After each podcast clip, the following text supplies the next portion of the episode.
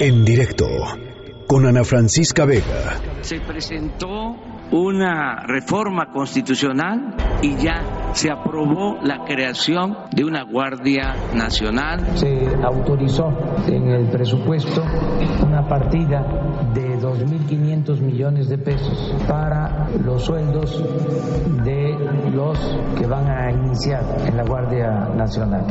Le expliqué por qué consideraba que debía ser un militar. El eh, comandante, eh, el jefe de la Guardia Nacional, porque vamos a contar con el apoyo del ejército. Esta mañana, una de las informaciones pues, más esperadas en los últimos tres meses desde que asumió la presidencia el presidente López Obrador era, por supuesto, pues quién va a encabezar, quién va a formar parte del Estado Mayor de la Guardia Nacional. Se dio a conocer finalmente esta mañana eh, el general de brigada Luis Rodríguez Bucio, militar, así lo dijo el presidente. ¿eh? No existe esta categoría formalmente pero es militar activo en proceso de retiro.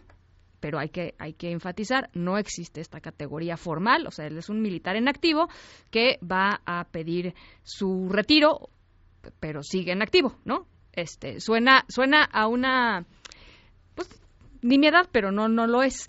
Bueno, él es eh, pues quien estará encabezando eh, la Guardia Nacional y se dieron a conocer también quién estará por parte de la Sedena, quién estará por parte de Marina, quién estará por parte de Policía Federal, en fin, eh, el Estado Mayor de la Guardia Nacional. Queremos platicar con Juan Ibarrola, especialista en estos temas, en temas de las Fuerzas Armadas, porque pues él conoce muy bien los perfiles de muchos de los militares nombrados y, por supuesto, pues de los perfiles sale un poco el carácter de quién es quién y queríamos platicar contigo, Juan. Muy buenas tardes, ¿cómo estás?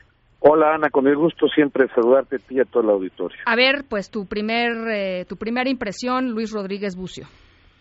Bueno, pues creo que fue muy acertada, un general que tiene una carrera militar intachable, y creo que eso es importante decirlo y, y, acentuarlo, es una carrera militar intachable, un hombre que conoce perfectamente lo que es la seguridad pública, la seguridad interior, que también es importante decirlo.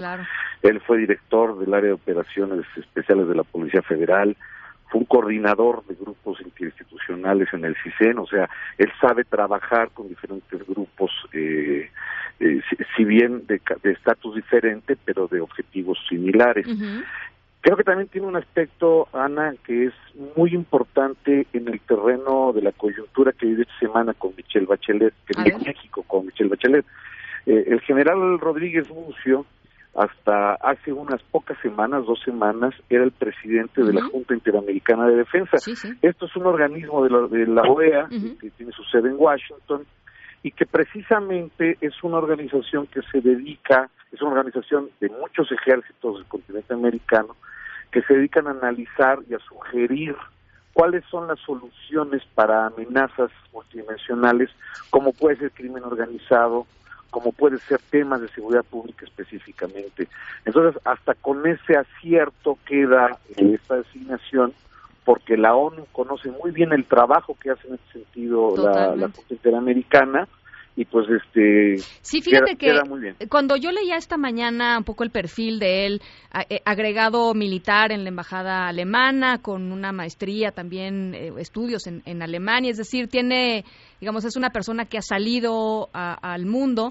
Y esta parte que tú dices Juan de su trabajo en la OEA eh, pues la OEA sabemos es una, una organización internacional y buena parte de su trabajo tiene que ver con los derechos humanos. Entonces, eh, digamos que por lo menos en papel eh, pues, está palomeada esa parte, ¿no? O sea, quizás sea un reto, quizá la implementación de la Guardia Nacional va a ser un reto, todo esto que han mencionado organizaciones de la sociedad civil que les preocupa, eh, pues la militarización de la seguridad pública en México, en fin, él por lo menos, y parece ser que el presidente López Obrador en ese sentido sí pensó en alguien que tuviera un perfil que vaya un poquito más allá de un militar clásico, ¿no? Un militar quizá que no haya salido del país, quizá que no haya tenido estos contactos con derecho internacional, con derecho internacional de los derechos humanos, en fin, esto que mencionaba. Sí me pareció significativo.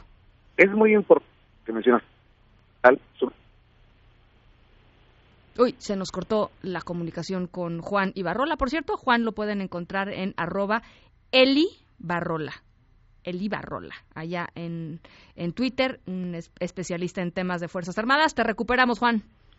Fíjate, Ana, que es bien importante esto. Todos los generales, y me atrevo a afirmarlo, que existen actualmente en el país, tanto en activo como en retiro, han sido agregados militares. Tienen, deben de tener ese cargo por un tema de carrera militar, es decir, poder conocer lo que es el mundo en esa materia y servir en una diplomacia militar, si se me permite el término. En este caso, el tema de el tema de Bucio es un tema muy importante, Rodríguez Bucio, es muy importante porque él tiene todo el conocimiento de la correlación que debe de existir entre el uso legítimo de la fuerza con el respeto a los derechos humanos. Entonces, esto también le da un valor mucho más allá de lo que y su, su, su grupo operativo, me refiero al, al, general Núñez Márquez, al general Xicotenca eh, Núñez Márquez, tiene también esa, esa experiencia, esas particularidades de haber podido servir para el ejército, para poder generar una administración que le dé a las decisiones que tome la Guardia Nacional. Y no hay que olvidar, Ana, que el responsable principal, y esto creo que debe de ser, esto es un acierto, y debemos los mexicanos también sentirnos muy tranquilos, el, principal responsable de la Guardia Nacional es el doctor Alfonso Durazo, o sea, el secretario de Seguridad Pública y Protección Ciudadana. Debemos de sentirnos tranquilos por ahí, o sea, si es un civil, al final de cuentas, es el responsable de la, de la, de la Guardia Nacional. Eh, al, finalmente te quería preguntar este asunto de general en proceso de retiro. ¿Cómo lo, cómo lo fraseó el presidente López Obrador? Eh, militar activo en proceso de retiro. Eso no existe, ¿no? O sea, mm, se retirará en agosto, pero hoy pues está, es un militar en activo.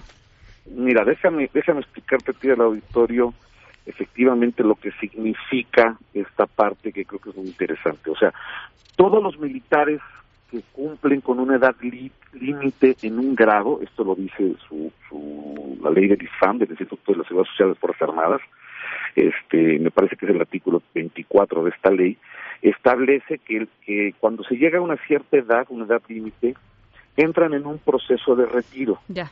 Y es un proceso que se, que se forma principalmente por tres avisos. Es decir, lo primero es pedir, el militar, le dice el, el, vas a entrar ya a una edad límite, entonces te tienes que ir de retiro. Ahí se llega el primer aviso. Una vez que otras instancias, como es la Dirección de Justicia Militar y el propio STAN, ya determinan y reconocen su, su, carácter militar de esta persona, es cuando lo ponen en este proceso de situación de retiro. Es un tecnicismo muy militar, Ana, pero es verdadero, o sea, sí existe. porque porque básicamente, y en el caso del general Rodríguez Bucio, fue algo que comenzó el 15 de diciembre del año pasado. O sea, comenzó su proceso de retiro, igual que en el caso del, general Núñez Márquez, que él lo empezó desde noviembre del, 2018. O sea, sí está teniendo un proceso de retiro. En el momento de llegar, los hace laboralmente bueno, pues ahí está eh, Juan Ibarrola, especialista en temas eh, militares. Te pueden seguir a través de Twitter en arroba el Ibarrola, ¿cierto? Gracias, Ana. Sí. Muchísimas gracias. Muy buenas tardes, Juan. En directo con Ana Francisca Vega.